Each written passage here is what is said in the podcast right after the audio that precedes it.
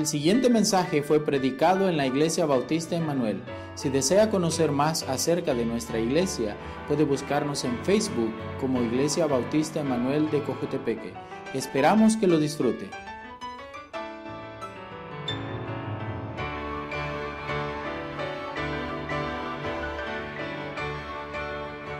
Como mencioné hoy en la mañana, pues eh, no vamos a entrar todavía en Segunda vamos a hacer un, un mensaje probablemente único, vamos a ver, ah, pero algo que eh, va conectado con varias cosas que aprendí en ese viaje a los estados. Entonces, eh, a veces Dios pone algo, eh, de hecho, hace, no sé, un tiempo atrás, puse ahí el, el orden de todo, terminando el año, ser seguro que estoy listo ah, para terminar el año y ya dando ah, lugar por donde voy en el otro año con el nuevo tema.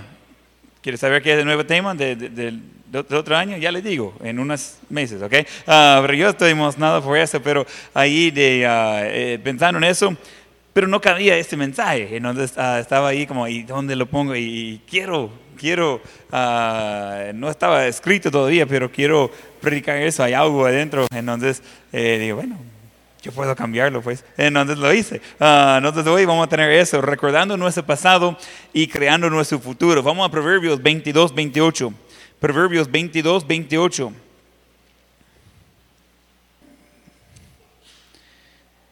Ese, este mensaje vamos a ver quizás menos versículos que el normal, pero no creo que vamos a ir lejos de lo que dicen en esos ah, versículos que vamos a ver.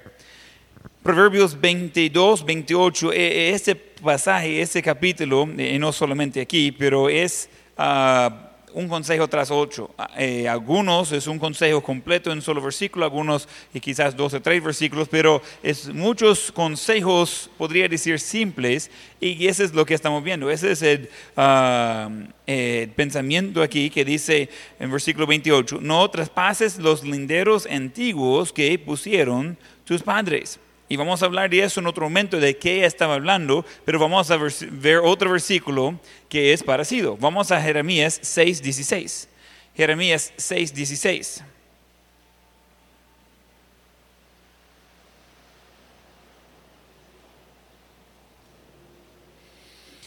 Jeremías 6, 16. Dice, así dijo Jehová, paraos en los caminos y mirad y preguntad por las sendas antiguas, cuál sea el buen camino, y andad por él y hallaréis descanso para vuestra alma. Mas dijeron, no andaremos. Entonces cuando entramos en, en eso, necesitamos entender para comenzar qué está hablando cuando dice, no traspases los linderos antiguos que pusieron tus padres. Ahora, ese es- puede aplicar muchas cosas, pero vamos a verlo en el contexto de qué estaba hablando. Ah, esos linderos antiguos eh, podría ser dos cosas eh, que caben muy bien en el contexto y son muy parecidos. Uno es como un muro o un, pequeño muro de piedras. Ese va a ser el límite de la propiedad. Cuando uno va limpiando el campo, le va sacando las piedras antes o en el proceso de cultivar ah, la tierra. Entonces se está sacando esas ah, piedras y lo llevan a la orilla de la propiedad para ah, servir como una división entre propiedades. Entonces, este es la orilla de mi propiedad. Hasta aquí llega. Entonces, estoy sacando todas mis piedras y llevándolas acá. El otro vecino está haciendo lo mismo. Puede ser por ese mismo lado, encima de ese, o puede ser que está llevándolo al otro extremo. Pero esas piedras son piedras que costaron de sacar de la tierra. Si alguien ha cultivado ah, la tierra, cuesta, es difícil, es terrible. Ah, eh, en la finca donde yo crecí, en Ohio, fuimos a visitar ahí. Nadie está trabajando en la finca ahora. Ah, nosotros teníamos ah, unas pocas cosas, pero teníamos campos que habíamos preparados, que era ya de grama. Entonces, era para las vacas, todo eso. Ahora, como nadie está allí, no hay animales, y nadie está pasando ahí para cortarlo dos veces al año, ya no es grama. Hay árboles allí pero tanto que ni puede, no puede caminar, no puede manejar. Y estaba diciendo a Esther y a los niños, ese es el campo libre de grama, pero ni puede caminar y no puede ver nada. Está descuidado y digo, ay, es cientos de miles de horas para ponerlo como estaba, porque ya no puede cortar esos árboles con, ah, con una máquina, tiene que ir uno por uno cortándole con una sierra ah, y es trabajo tremendo. Pero sacamos todas las piedras y todo eso antes de esos lugares y requiere trabajo, requiere atención, requiere ah, bastantes horas de trabajo para sacar esas piedras y ponerlas ahí a la orilla. Entonces, preparando su campo para que pueda producir tierra, eh, eh, la tierra progresiva, eh, que puede producir fruto, en donde está sacando las piedras, está poniéndoles a una orilla. ¿Okay? ¿Tiene ese en su mente? Ahora vamos a ver el otro uso de, esa misma, ah, misma frase que ah, funciona también para entender lo que estamos haciendo. El otro es donde va a llevar Ah, solo algunas piedras y hacerles un monte de piedras en un solo lugar. Ese quizás eh, puede marcar algunas cosas. Puede marcar la esquina de la propiedad. Esta línea por acá, entonces digamos que tenemos ah, unos 10, 12 piedras aquí y unos 10, 12 piedras ahí. Esa es la línea. Entonces no tengo piedras para llenar el murito, pero eh, esa es la línea. También ocupan ese mismo estilo para indicar el camino antes no había ah, autopistas con rótulos. Sabía eso, ¿verdad? Que algunos pueden recordar eso, pero es algo que simplemente no era tan obvio como llegar de un lugar a otro. Y cuando va ah, en, en, un animal, es diferente de cuando va en un carro con la autopista, ya está pavimentado, tiene rótulos, San Salvador, 30 kilómetros. Entonces, eso es diferente, es nuevo. No tenía eso en tiempo de la Biblia. Entonces, iba a dejar en camino esos marcadores, esas piedras que fueron puestos por los que encontraron el camino y regresaron para dejar claro el camino para los demás. Eso es lo que sucede. Había gente que iba a venir y mover las piedras. ¿Qué pasa si... Uh, ¿Puede traerme dos sillas, Walter? ¿Qué pasa si tenemos eh, unas montes de, piedras por aquí por allá y que comiencen de, de mover. Entonces, ese es el límite de mi propiedad. ¿Okay? Aquí, aquí termina mi propiedad, todo eso por allá es mío. Mi vecino tiene un lote más pequeño, todo eso por allá. El vecino lo considera bastante injusto que mi lote sea más grande que el lote de él. Entonces, cuando estoy en compras, él viene y comienza a mover las piedras. Ya más adelante, él viene y comienza a mover las piedras. Y yo quizás ni voy a dar cuenta. Pero ya con el tiempo está moviendo un poco a las piedras, a las marcadores, a, esas eh, cosas antiguas que estaban puestos por mis padres, y él va ganando campo. Unas tres, cuatro generaciones, yo tengo que pedir permiso para dar la vuelta en mi propia casa. Porque va ganando campo. Él va moviendo un poquito, poquito. No es que le va a mover de un solo por aquí, por allá. No, alguien va a llamar la atención. Eh, ¿Qué haces con mis piedras? Así no. Pero lo que sucede es que por, por poquito, por poquito, va moviendo, va moviendo, va moviendo. En esas piedras aquí encontré algunas fotos, eh, uno que, con la línea recta y un, ese, ese es obviamente alguien puso esas piedras. Es por un propósito. Tiene razón no vaya tocando las piedras, existen por una razón. Alguien hizo un gran esfuerzo para poner las piedras ahí. Están uno marcando el camino. En donde siempre cuando está encontrando esos cada 100 metros o cada 200 metros, está en el camino correcto. ¿Ya? ¿Tiene sentido? Cuando deja de encontrar eso, regrese 200 metros y busca en otra dirección, porque equivocó. Y no va a ir lejos. Alguien hizo el trabajo para eh, poner claro el sendero ahí. Ese es donde debería ir para llegar a X destino. O la otra cosa es esa es propiedad que mis padres trabajaron, que prepararon, ellos hicieron la obra para dejarlo lo que es, no debería ir quitando o dejando que otros quiten de lo que mis padres habían puesto. Eh, ¿Quién ha limpiado una tierra cuando no estaba lista y, tuvo que como prepararla para que podría usar la tierra? ¿Quién ha hecho eso? ¿Quién sintió cuando estaba haciendo lo que no valía la pena? Es terrible eso, terrible. E- e- Esa es ah, forma cruel de, de ah, matar a la gente poco a poco. Eh, pero ya después queda bonito y quizás hay una casa allí, quizás ah, hay ah, comida que está saliendo de ahí y dice, hey, eso está bonito. Pero nadie está fijando en el precio que pagaron antes para llegar a ese nivel. ¿Quién recuerda cuando el piso era de tierra aquí en ese templo? ¿Quién recuerda eso? ¿Qué? ¿Sabe que estaba así por años?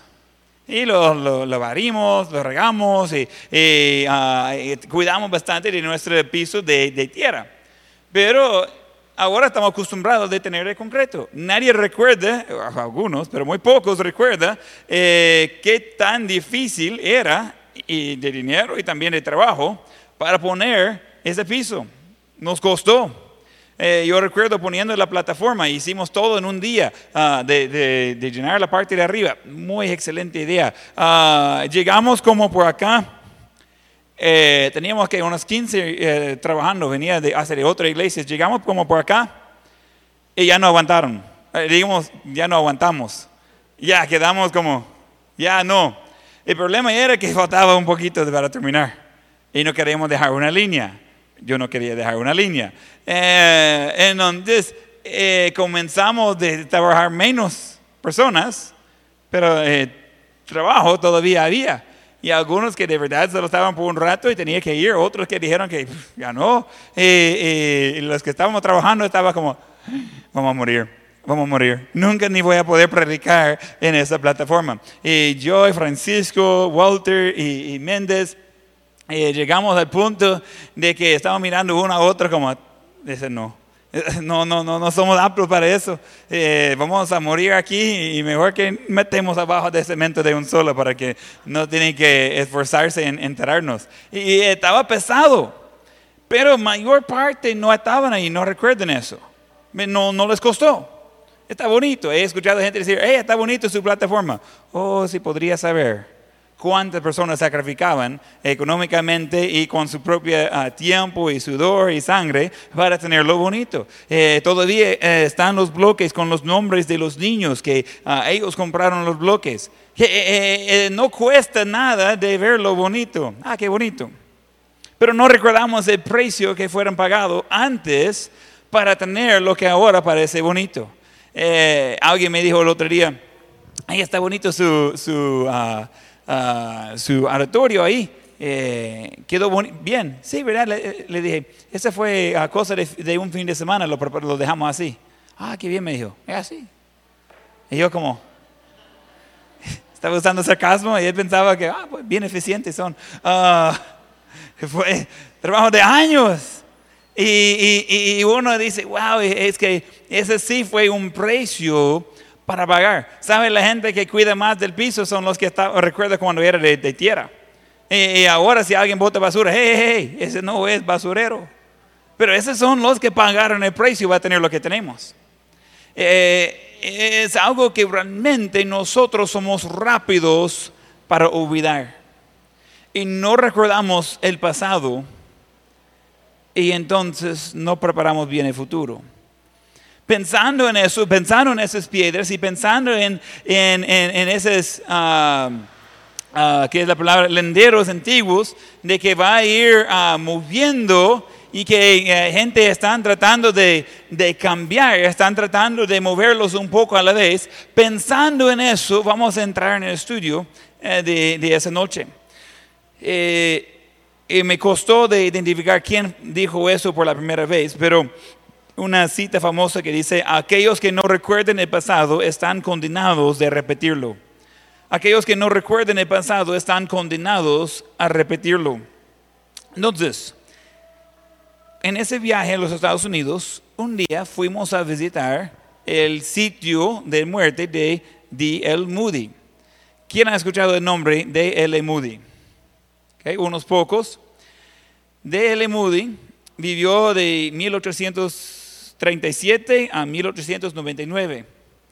Él ah, realmente era una persona bastante pobre, murió su padre cuando tenía ah, como cuatro años, era número seis de nueve hijos de su madre, e- ella era pobre con su esposo, quedó mucho peor sin su esposo, ah, y crecieron lejos de, de la ciudad, todo eso, bastante, bastante, bastante pobres.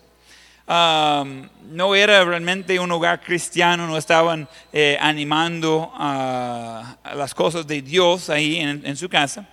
Y eh, a los 17 años, él se fue para Boston para quedar eh, trabajando. Y se puso a trabajar con su tío ah, haciendo zapatos. Un trabajo algo simple, pero estaba bastante bueno en eso. Entonces, trabajando en eso, vino alguien de eh, enseñarle el Evangelio, presentó el Evangelio, lo que él dijo que era una terrible presentación del Evangelio, y de el emude recibió a Cristo. Él fue a la iglesia y, y rápido comenzó de, de tener un celo para servir a Dios. Y él rápido eh, quiso crecer vino un, un domingo y él pidió permiso de poder enseñar a la clase. Y el maestro dijo, mire, hay 20 maestros de 18 alumnos. Si quiere enseñar a alguien, tráigalos. Él dijo, ok. La siguiente semana él trajo 30 visitantes a la iglesia con él. El maestro estaba tan frustrado, no sabía qué decirlo. Y al final ni tuvieron la clase porque estaba ahí tantas personas en un lugar tan pequeño, y era la clase de él, pues que él invitó, doble tamaño de la clase que de los fieles. Entonces, la siguiente semana le dieron un- una aula y dijo que puede enseñarlos. Pero el problema era que ya tenía 60 personas. Entonces, 30 la primera semana, 60 la segunda semana. Entonces, comenzó de crecer. En menos de un año, estaba trayendo fielmente 600 personas a la iglesia con él. Era un laico, no era pastor, no era nada. Solo alguien que quiso servir a Dios y ah, él tenía como carrera en ese tiempo de vender zapatos. Y andaba bastante bien. Eh, estaba ganando muy buen dinero por aquel tiempo. Estamos hablando que él tiene 20, 21 años. Eh, está eh, hasta buscando otros edificios solo por la clase de escuela dominical de, de El Emude.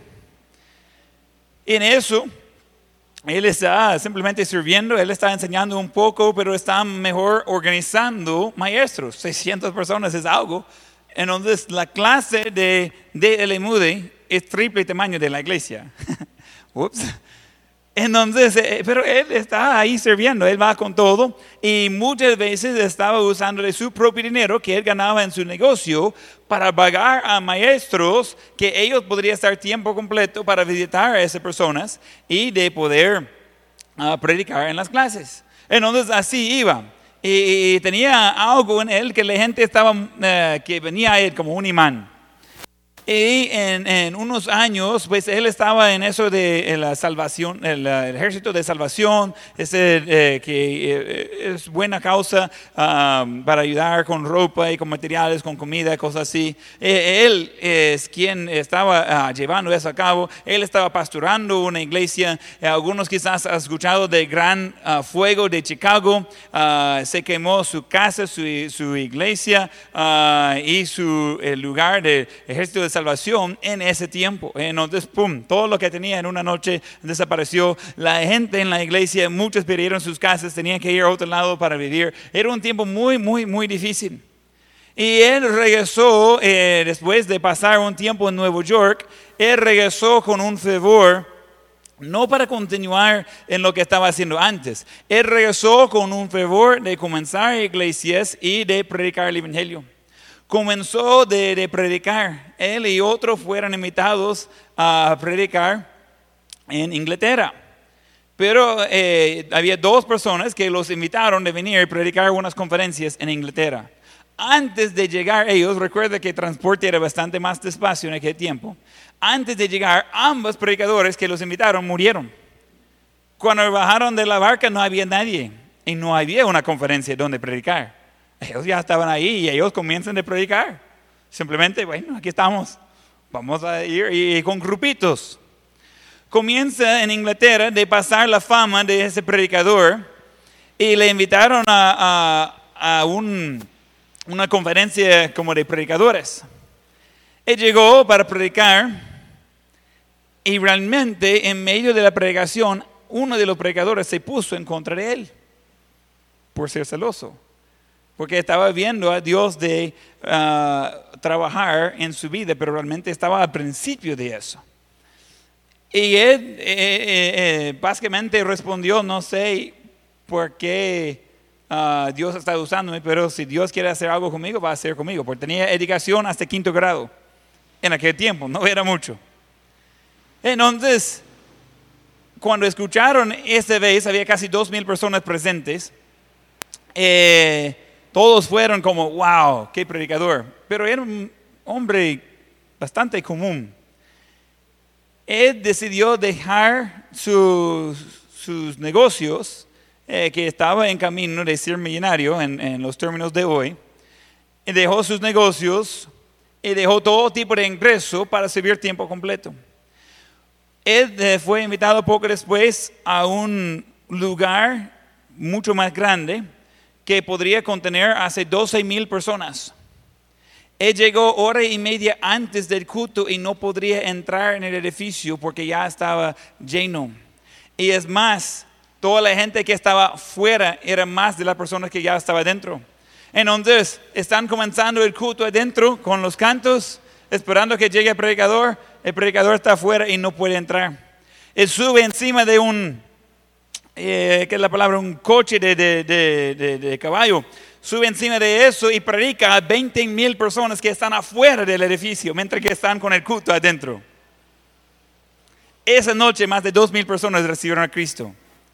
En una noche. Estamos hablando de niveles como a día de Pentecostés. Ese no es algo pequeño. Eh, estamos hablando de alguien que predicaba y la gente venía. Y así pasaba que él estaba a veces predicando a 20, 25 mil personas. No tenía amplificación de ah, equipo de sonido, tenía edificios, tenía a veces solo el campo. Eh, eh, era algo que no podría ni explicar por qué, porque tenía el poder de Dios en su vida. Y él predicaba a muchas personas, predicaba muchas veces al día a veces él iba a predicar seis veces al día. De hecho, él seguía con este horario. Un mes antes de morir todavía estaba predicando seis veces al día. Déjame decirle, predicando seis veces al día es mortal. Es lo más cansado que hago. Uh, prediqué hoy en la mañana, tenía una boda hoy en la tarde y, vengo al culto. Yo siento que he trabajado, ah, no físicamente, pero le cuesta ah, un poco al cerebro. Entonces, domingo en la noche yo estoy como zombie. Estoy contento pero cansado. Eh, pero ese es dos o tres veces. Que eh, es seis veces al día, pero todos los días. Eh, un hombre muy diferente. él vio a miles y miles y miles de personas de recibir a Cristo. Él era, quizás es, el evangelista más famoso en los Estados Unidos y Inglaterra. Él comenzó en Moody Bible Institute. Él comenzó en Moody Press. Eh, un, hombre que vivía pero con todo. Fuimos a visitar donde estaba enterrado. Eh, buscamos en, el mapa y cómo llegar y, llegamos y no hallamos dónde. Encontramos la casa donde él nació y, estamos ahí como, ¿y qué? Encontramos unos edificios ahí algo grande y, no tan viejos y ah, no hallamos dónde. Estaba con hermano Navarrete, hermano Bordel, hermano Vernoy, hermano Canavan y, mis hijos. Y, ahí andamos y, al final bajamos de, del carro y vamos preguntando. Y encontramos unos muchachos caminando por aquí por allá y le preguntamos, hey, hey, ¿dónde estamos? Eh, no recuerdo el nombre ahora, pero estamos en la propiedad de un seminario católico que había comprado el Moody Bible Institute. Es contrario de lo que él predicaba. Pero cuando murió Moody, nadie siguió en sus pasos. Nadie. Vendieron la propiedad a quien quería comprarlo. Preguntamos a esos muchachos pobrecitos. Preguntamos a ellos qué estudiaba. Y hasta nos costó decir eso. ¿Qué hacían? ¿Qué estudian? ¿Qué, van a aprender aquí? Bueno, estamos en clases sociales y, y, y, uno pregunta, ¿y qué Biblia usa? Y él dice, mire, cada quien usa la Biblia que quiere. Y hermano Bordel, eh, le mencioné en la mañana, es un poco áspera a veces y dice, no, estoy hablando con usted. ¿Qué Biblia usa pues? Dice, bueno, no es que tengo una específica. ¿Qué Biblia usó hoy en la mañana para leer la Biblia pues? No, es como es católica, no estamos enfocados en eso. Dijo eso un estudiante en, el seminario bíblico.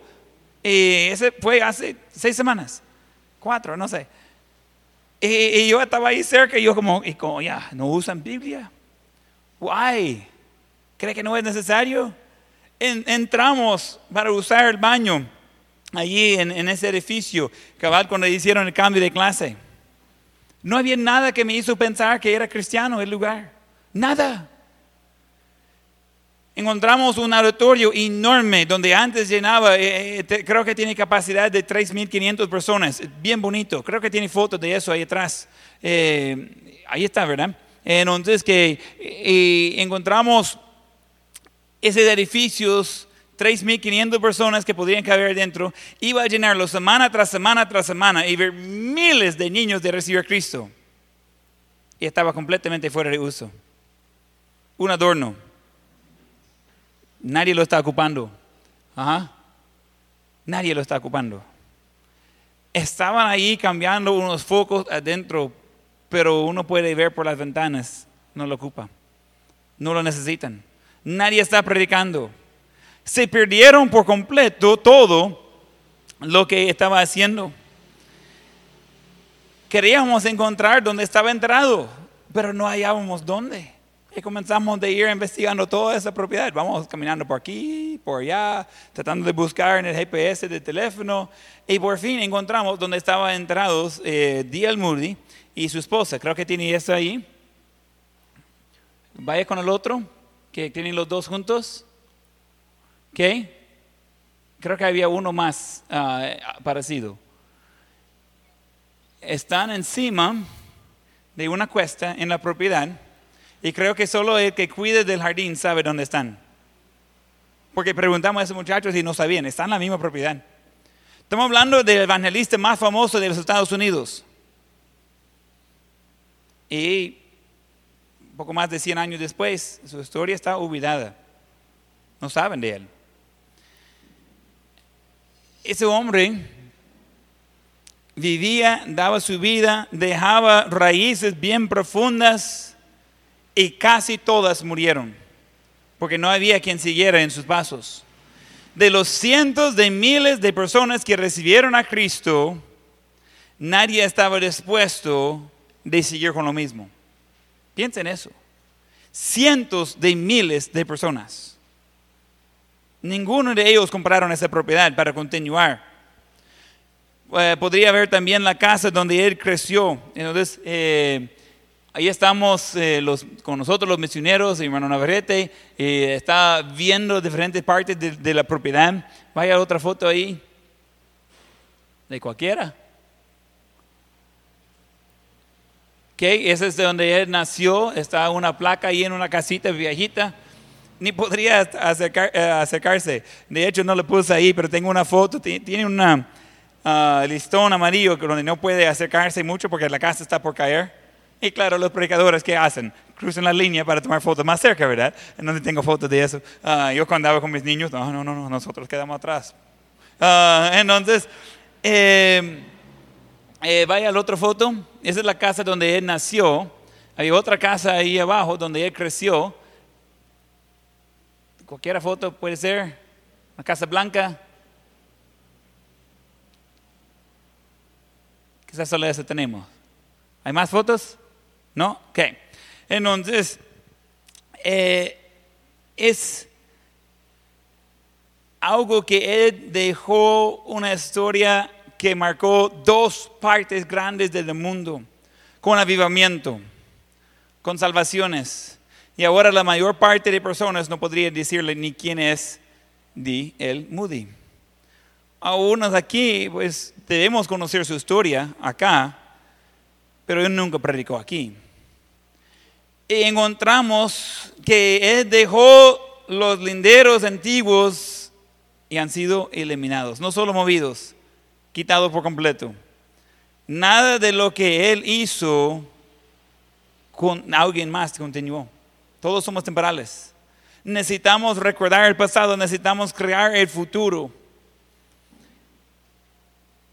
Salimos casi más tristes. Ese es un sitio bastante famoso. Ese es algo como todos estamos como predicadores. Mire, ya queremos ir a ver eso. Manejamos como hora y media para verlo. Eh, y, solo para poder ir al lugar. Y cuando salimos estamos como, oh, quedamos súper pensativos. ¿Qué será de, de, nosotros que terminamos nuestra vida pronto? Hermano Bordel casi tiene la misma edad que tenía Diel Moody cuando murió. Y comenzamos a pensar, ¿qué estamos haciendo para el futuro? Porque no es suficiente de ver los héroes de la fe, y Él es uno, de ver los héroes de la fe del pasado, necesitamos estar enseñando a los nuevos héroes de la fe actualmente. Necesitamos preparar para el futuro. Necesitamos crear el futuro. Otro día, mismo parte de los Estados Unidos, fuimos a visitar la primera iglesia bautista de los Estados Unidos, o sea, la primera iglesia que, fuera, que fue construida, que fue comenzada, que fue edificada en los Estados Unidos. Y esta iglesia eh, fue construida hace mucho tiempo y en todos los Estados Unidos es donde comenzó de, ver bautistas unidos en una congregación. Eh, los religiosos que vinieron mayormente, porque salieron de Inglaterra para ir a los Estados Unidos, ellos tenían su iglesia, tenían la iglesia de Inglaterra. Eh, podría decir que es parecido de la iglesia de Roma hace tiempo, de católica, pero es algo que iba de un país a otro. Ellos tenían ah, su iglesia de su país, de, Inglaterra, y es una de las razones que ellos salieron eh, para buscar libertad. Fueron a los Estados Unidos, no, no, no tenían ni estados ni, eran huidos, fueron a la nueva tierra para, como, ah, para tener libertad de religión. Entonces con eso de libertad de religión había bastante, bastante oposición. No todos estaban de acuerdo que podría cambiar su forma de servir a Dios, que podría cambiar su forma de leer la Biblia y de predicar todo eso. Pero había gente que eh, llegaron a ser bautistas porque ellos leyeron la Biblia y dijeron, esta forma que estamos siguiendo no es bíblico en donde nosotros necesitamos ser bíblicos y en donde es lo que ahora llamamos bautistas. Y eran así en ese grupo y, unieron, después construyeron ese edificio. Ah, algunos quizás van a saber eh, de historia, no, no afectó tanto aquí, pero eh, en ese de ir en contra de Inglaterra, algunos quizás escucharon que ah, llegaron de noche y descargaron una barca que estaba lleno de té y echaron todo en el mar. ¿Alguien ha escuchado de eso? Esa gente que quedaron sin trabajo son los que construyeron ese edificio. Porque ya no tenía que trabajar. Estaba en contra a quien pagaba. Querían libertad. Y dicen, ok, vamos a tener una iglesia bautista. Ellos eran parte de ese grupo que construyeron esa iglesia y realmente en peligro de su vida ponga ahí unas, ah, unas fotos ahí, por favor. Uno del edificio quizás, eso está bueno. Entonces eh, fueron fundados por Roger Williams en 1638. Entonces, este lugar específico ah, fue construido en 1773. Eh, el mismo edificio, en donde hace años entraron y, lo cambiaron, lo hicieron muchas cosas. Es magnífico adentro. Cambia por una foto adentro. En donde estamos adentro, el predicador iba a parar en, eh, arriba, es bastante arriba. ¿Regresa donde estaba? Ok, entonces mirando de atrás hacia adelante, tienen los, ah, las bancas, todo eso, va a ver que están cerradas todas las bancas. ¿Alguien ve eso? Está bien bonito. Entonces, eso es lo que sucede. Tiene que comprar su banca. Ahí lleva a su familia. Tiene una puerta con llave. Deja de pagar, deja de tener su asiento en la iglesia. Wow. ¿Eh? Y nosotros que estamos regalando sillas, mire, y se, se quejan, no, está sentado en mi silla. Este era de verdad mi silla, que tenía que comprar mes a mes su silla, su banca. Y, entonces, y le tocaba a usted de llenarla, porque era vergüenza de tener una banca media llena. Qué pena.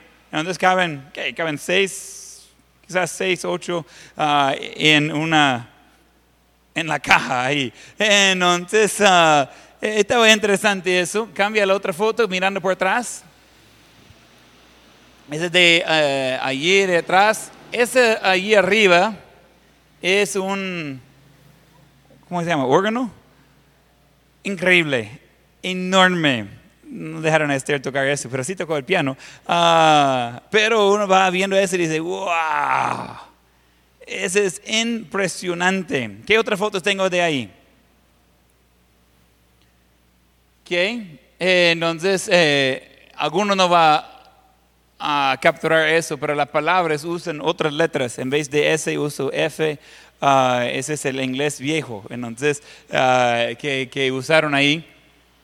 Ese es, uh, ese es de la distribución de las bancas. Entonces, ese llevaba nombre, literalmente.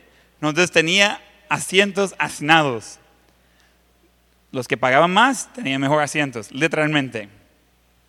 Literalmente. Chivo, ¿verdad?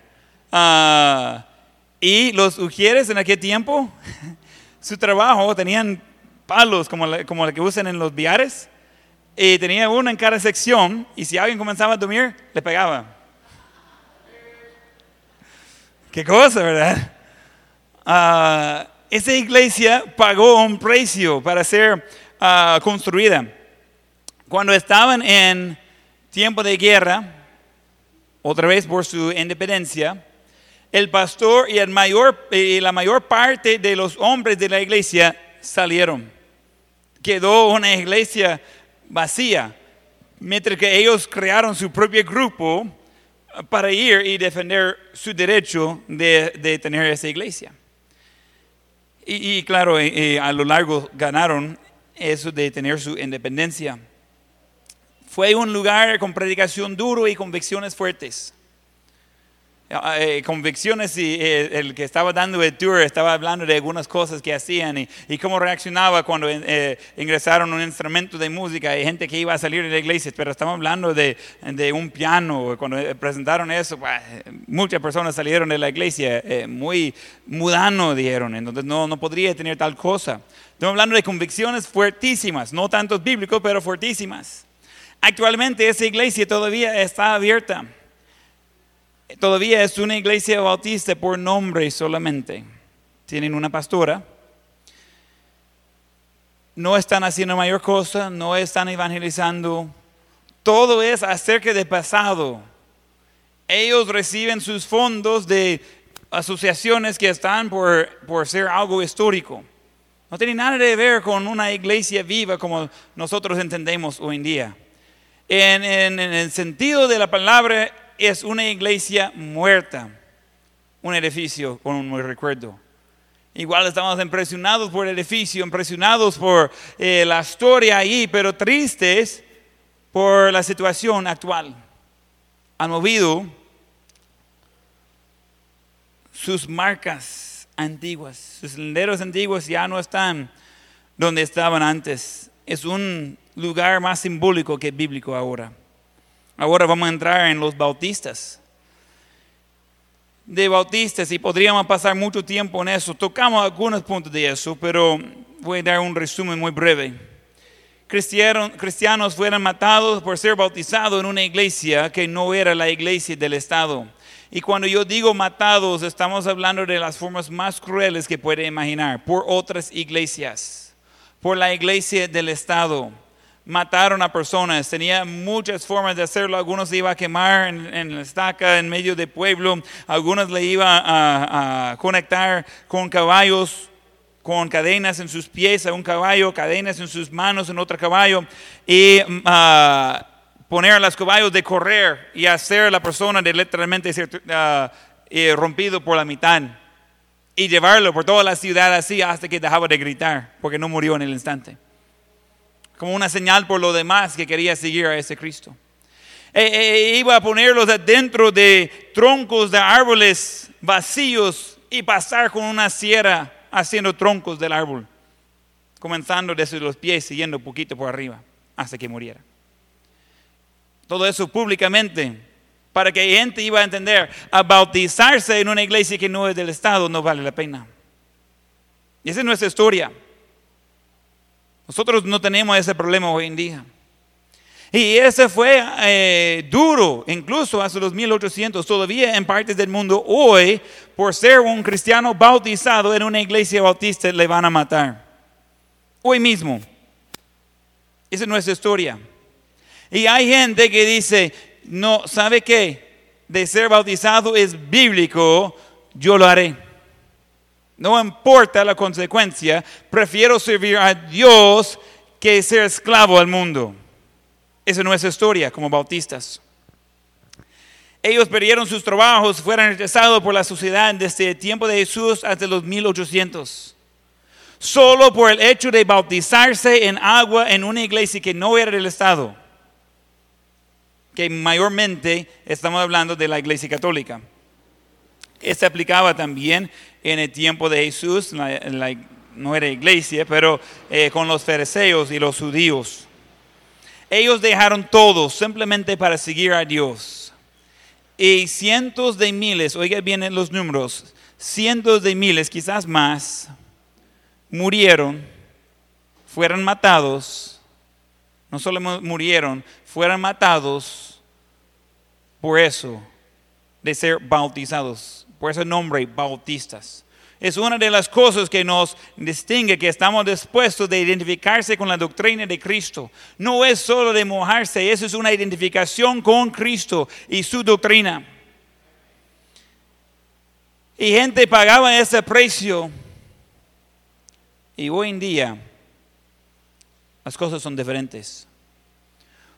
Hoy en día es bastante diferente la situación en las iglesias de 2019. Jeremías 6, 16, quizás todavía están ahí. Jeremías 6, 16. Así dijo Jehová, paraos en los caminos y mirad y preguntad por las sendas antiguas, cuál sea el buen camino. Oiga, ¿a quién va a preguntar por las sendas antiguas en el cual sea el buen camino? ¿A quién va a preguntar? ¿A los jóvenes? Ellos no saben. Si quieres saber de lo antiguo, ¿a quién tiene que preguntar? A los antiguos. Tiene que preguntar a la gente que pagaba el precio. Tiene que eh, preguntar a la gente que pagaba el precio para marcar el camino. Que limpiaron las piedras, que pusieron los marcadores, que dejaron claro dónde ir. Hay que preguntar a los que pagaron el precio si quiere saber cuánto costó. No vaya moviendo eh, las marcadores antiguas si no sabe por qué estaban puestos ahí. Y dicen en ese versículo, Así dijo Jehová, paraos en los caminos y mirad y preguntad por las sendas antiguas cuál sea el buen camino y andad por él. Y hallaréis descanso para vuestra alma. ¡Qué bonito!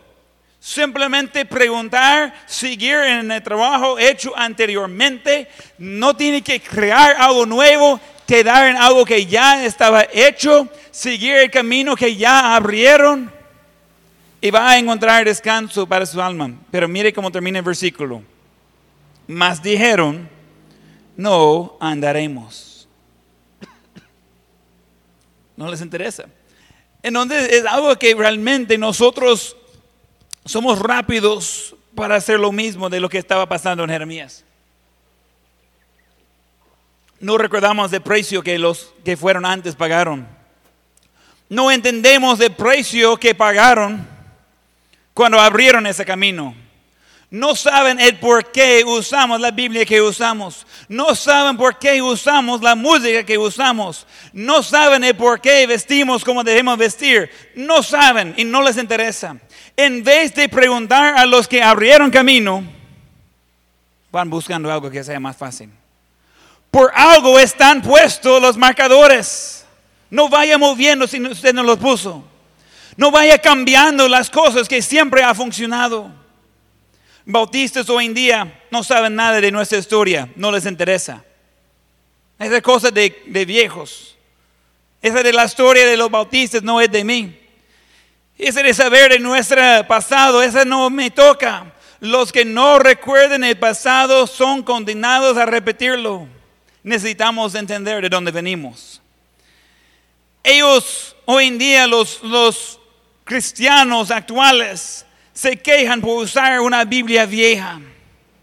Quieren usar nuevas versiones. Pero ellos no saben el por qué usamos esa Biblia. Antes de ir cambiando a versiones, necesita ver por qué usamos la que tenemos. No es simplemente cambiar de preferencia. Hay una razón que usamos lo que usamos. Cristianos actuales quieren cambiar su música y ropa para ser igual del mundo. No vaya moviendo esos linderos. No vaya moviendo esos marcadores. No vaya moviendo lo que estaba puesto de hace muchos años. Existe por una buena razón. Quede en lo mismo. Es fácil de mover las piedras ya están sacados de campo. En un ratito uno puede mover por aquí por allá. Pero pregúntale a las personas que pasaron sus vidas sacando esas piedras poniendo esas líneas, abriendo esos caminos. Necesitamos pensar en el pasado porque estamos creando nuestro futuro. Y a veces me da miedo por dónde vamos. Hay iglesias que quieren dejar de usar títulos como bautistas y como bíblico. No quieren ser identificados de esa forma. Yo sí. Una de las cosas más grandes que sale en casi cada iglesia donde va ya no es de cuántas personas están recibiendo Cristo. Ahora lo que estoy escuchando cuando estoy visitando los Estados Unidos, cuántas iglesias han ido a la izquierda. ¿Cuántas iglesias han dejado la línea? ¿Cuántas iglesias han cambiado de su música, que es donde comienza? Que han cambiado de su forma de vestir, que han cambiado su forma de, la, hasta la versión de la Biblia, que va cambiando de qué van a hacer y esa ahora es el tema. No estamos hablando de los millones que necesitan a Cristo, estamos hablando de los cientos que están dejando la línea. Y hace gente que yo conozco, estudiamos juntos y ellos andan en otras cosas. Gente que yo trabajaba junto en el ministerio ahora no podría ni entrar en su parqueo sin sentir culpable, porque no tiene nada de ver su lugar que ellos llaman iglesia. No tiene nada que ver con Dios. Y ese es común. Y la gente rápida están buscando de cambiar de destino sin pensar en dónde venimos y cómo llegamos hasta donde estamos ahorita. Alguien me preguntó, estaba medio bromeando y medio en serio. ¿Todavía usa una corbata cuando usted predica? Hombre, yo uso un saco cuando estoy predicando. Y es más, usa la Biblia. Me quedo mirando, ah, qué bien, por lo menos usted sigue en lo correcto. ¿Y usted?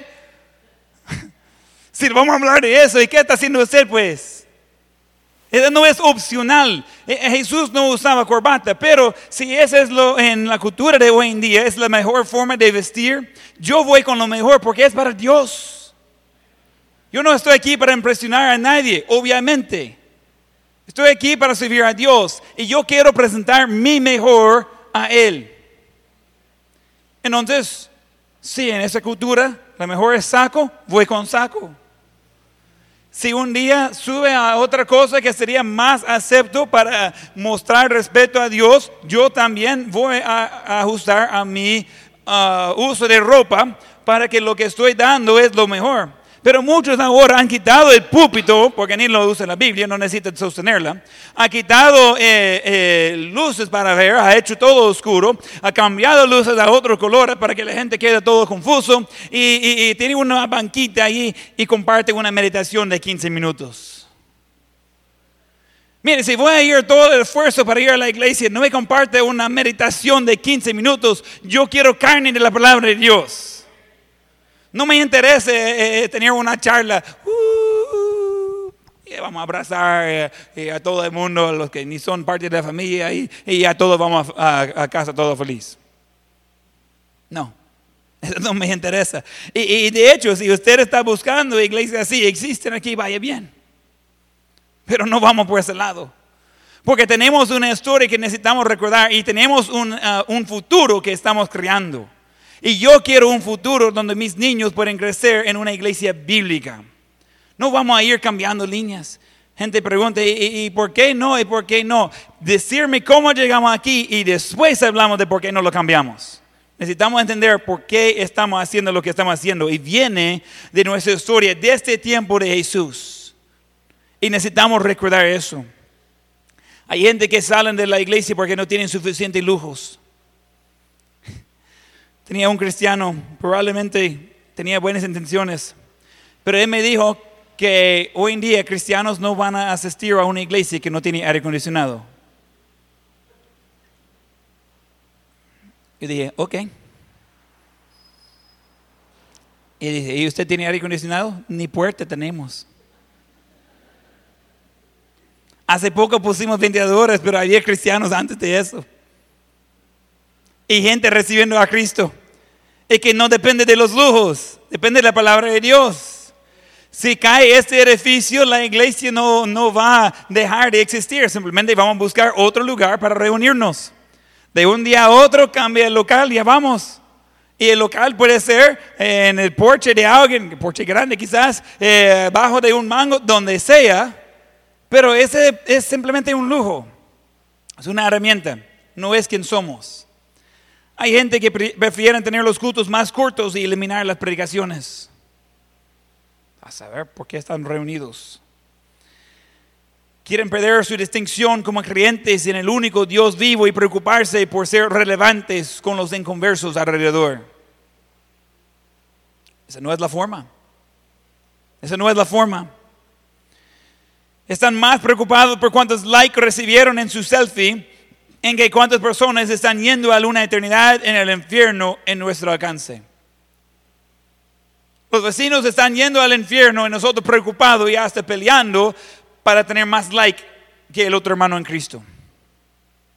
Ese es real. Ese es donde vivimos. Hemos perdido de, de por qué existen esas marcadoras. Hemos perdido de, de, de por qué estaban puestos. Y hemos olvidado del pasado. Y lo que sucede es, estamos lejos de donde comenzamos. Y no estamos buscando de ir más conservativo en una forma general como cristianos en el mundo. De una forma general como cristianos en el mundo, están yendo a ser más liberal, a ser más parecido al mundo. Y necesitamos entender bien claro eso no es para nosotros. Y dice, ah, mire, mientras que está el pastor vivo, esta iglesia va a ser fuerte. Si la iglesia deja de ser fuerte cuando yo muero, que puede ser hoy, es un fracaso completo. Porque esa iglesia no depende de mí, depende de la palabra de Dios. Y necesitamos recordar nuestro pasado para crear bien nuestro futuro. Amén. Entonces, cuando eh, una, una iglesia cambia doctrina porque muere el pastor, es que fue un fracaso de parte del pastor y de parte de cada cristiano en la iglesia. Y algunos simplemente dejan la iglesia y se van a otro lado. Esa no es la idea. La idea es que tenemos cristianos que sean fuertes, que no tienen que ser empujados para hacer lo correcto, sino que dicen, ¿sabe qué? Nosotros tenemos una historia. Había gente que murieron por los lujos que tenemos hoy en día. Había gente que sacrificaron para tener lo que nosotros disfrutamos. Vamos a seguir en la línea correcta. Yo más podría ver en los ojos de la gente que daba sacrificialmente para tener un techo y poner un lugar aquí donde podemos reunir, si comenzamos de, poner música rara comenzamos de ah, predicar mensajes que no sean bíblicos y comenzamos de ser un club social, ¿cómo voy a ver a las personas que dieron sacrificialmente para que gente tendría un lugar para recibir el Evangelio? No, no es así. Hay un precio que que ha sido pagado. Y necesitamos no solo quedar en el pasado tampoco, necesitamos seguir preparando el futuro por las siguientes generaciones. Ese es lo bonito de una iglesia. Tenemos de gente ya bastante mayor de edad, hace bebés y todo en medio. Y dice, sí, pero ¿quién es la siguiente generación? Porque tiene de los 20, tiene de los 10, tiene de los 5, tiene de los 15. Ajá, nítido eso, ¿verdad? O sea, ese continuamente necesitamos mantener fuerte. Porque siempre viene unos más después. Los que eran los niños cuando comenzó la iglesia pronto van a comenzar de crear sus propias familias. Y así va comenzando de, de, de crecer desde adentro y dice, wow, qué bonito sería eso. Ya, está bonito eso. Pero solo si tienen un lugar que glorifica a Dios donde pueden servir. Porque al contrario no me interesa estar ahí. Pero ese no es trabajo de una persona, ese trabajo de cada cristiano. Vamos a mantener la línea, vamos a estudiar de dónde venimos, vamos a tener gratitud a Dios y a todos los que pagaron los precios, precios antes para darnos la libertad que disfrutamos hoy en día. Cristianos hoy, incluso pastores, que están más preocupados por los beneficios en su trabajo que obediencia a la gran comisión. Ese no es de lo que estamos hablando. Estaba hablando con mi hermano Andrew, mi, mellizo. Él es administrador de un colegio cristiano. Y le dije, ¿por qué no contrata más maestros?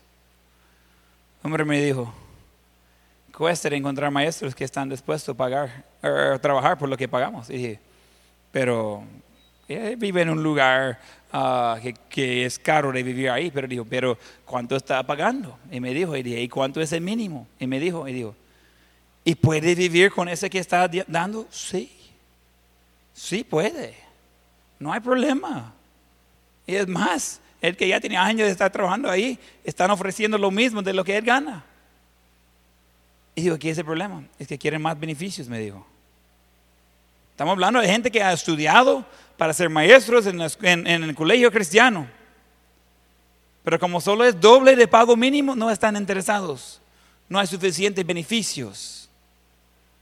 En algún momento perdimos el enfoque. Perdimos de qué estamos haciendo. Aquellos que no recuerdan el pasado están condenados de repetirlo no traspases los linderos antiguos que pusieron tus padres. ¿Dónde comenzó esas sillas? Comenzaron aquí. Poquito a poquito durante el culto, ese sí se ha movido bastante. Y pues un poquito a la vez, un poquito a la vez. En lo que sucede es acaba de robar dos metros de mi campo por descuido. Nosotros tenemos que tener cuidado, porque el diablo quiere robar campo. Él quiere dejarnos en una esquina con nada y al final entregamos las llaves. Eso es lo que el diablo quiere. Que la iglesia sea inútil que todos vienen porque se sienten cómodos y se van iguales. Eso es lo que el diablo quiere. ¿Qué tanto que movieron esas sillas? Poquito a la vez. A veces ni podría ver cuando yo estaba moviendo las sillas. Era poquito. Y mire qué tanto cambió. Hacer eso por 10 años más. Hmm. Estaban puestos ahí por una razón. Y esta era la línea. Esa línea no era para mover. Esa línea no era para eh, de, de perder. Esa línea estaba puesto por una razón. Nosotros necesitamos recordar el pasado. necesitamos crear nuestro futuro. Y necesitamos hacerlo de tal forma de que la iglesia Bautista Manuel y cada iglesia que comienza de esta iglesia, sean iglesias bíblicas, no relevantes de este mundo, no famosos por Facebook, iglesias bíblicas. Estaba hablando con alguien, estaba hablando de cómo ser famoso en Facebook y, todas esas estrategias de, eh, de, hacer llegar a la gente por medio de redes sociales. Y yo no estoy en contra de, de hacer buen uso de esas cosas, pero al final le dije, ¿sabe qué? Jamás he querido ser famoso y ahorita voy bien. Yo no quiero ser famoso, yo quiero ser fiel. fiel.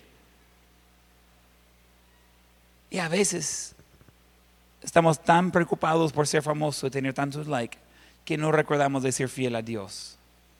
Necesitamos recordar el pasado.